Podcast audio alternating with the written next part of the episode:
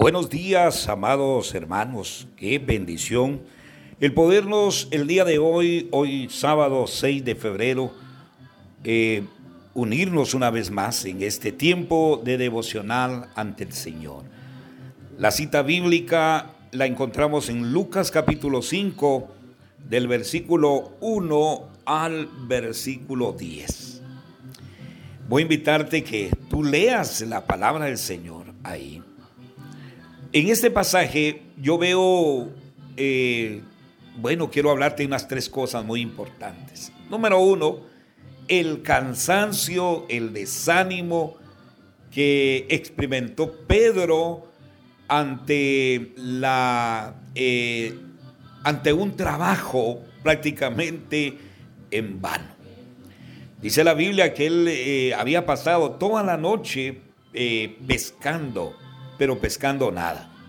Él estaba desanimado por la mañana, alzando las redes, con un sentimiento de fracaso. Pero en ese momento es cuando Cristo se hace presente. Y cuando ve a Pedro le pide esa barca, esa barca que había sido usada eh, toda esa noche en vano. Pero cuando Cristo entra a esa barca, todo comienza a cambiar. Porque dice que desde ahí Jesús comenzó a predicar la palabra y descendiendo la barca le dijo a Pedro, Pedro ahora va, eh, boga mar adentro. Y Pedro dirigiéndose por la palabra que Dios le había dicho, echando la red exactamente donde el Cristo de la gloria le había ordenado, Pedro se asombra. Y se asombra porque la pesca, la pesca perdón, fue numerosa. Y dice la Biblia que él cayó de rodillas considerándose un pecador. En ese momento el Cristo de la gloria le dice, ¿te has sorprendido por esto?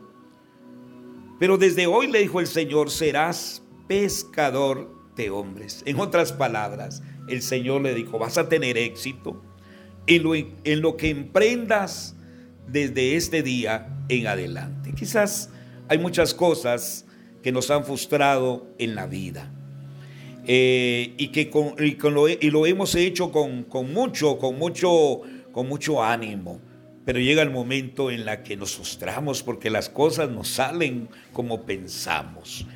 Eh, y llega el momento en que queremos, como Pedro, alzar las redes pero en ese preciso momento de desánimo es cuando Cristo llega. Y esta mañana puede ser una mañana, un nuevo comienzo para tu vida.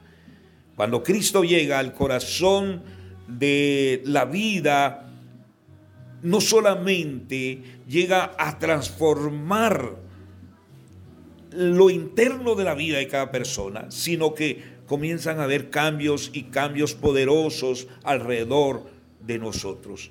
La Biblia dice que todo lo que emprendas en todo serás prosperado, siempre y cuando sigamos la dirección que Dios nos ha marcado a través de su palabra.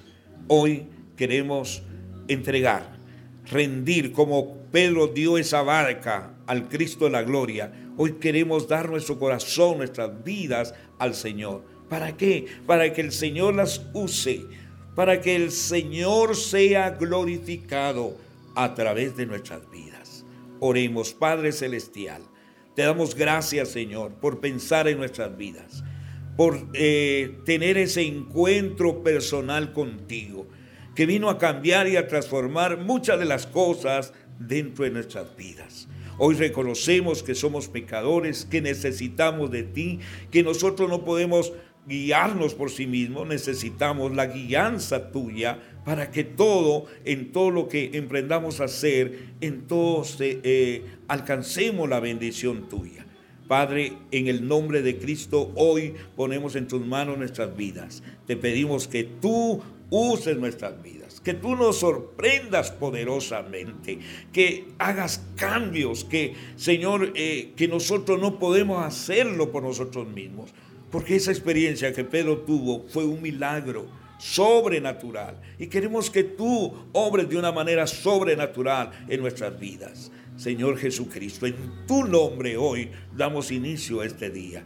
Puertas que han estado cerradas se abran en el nombre de Jesús. Que hoy recibamos buenas nuevas, recibamos sorpresas divinas tuyas. En el nombre de Cristo Jesús, así será.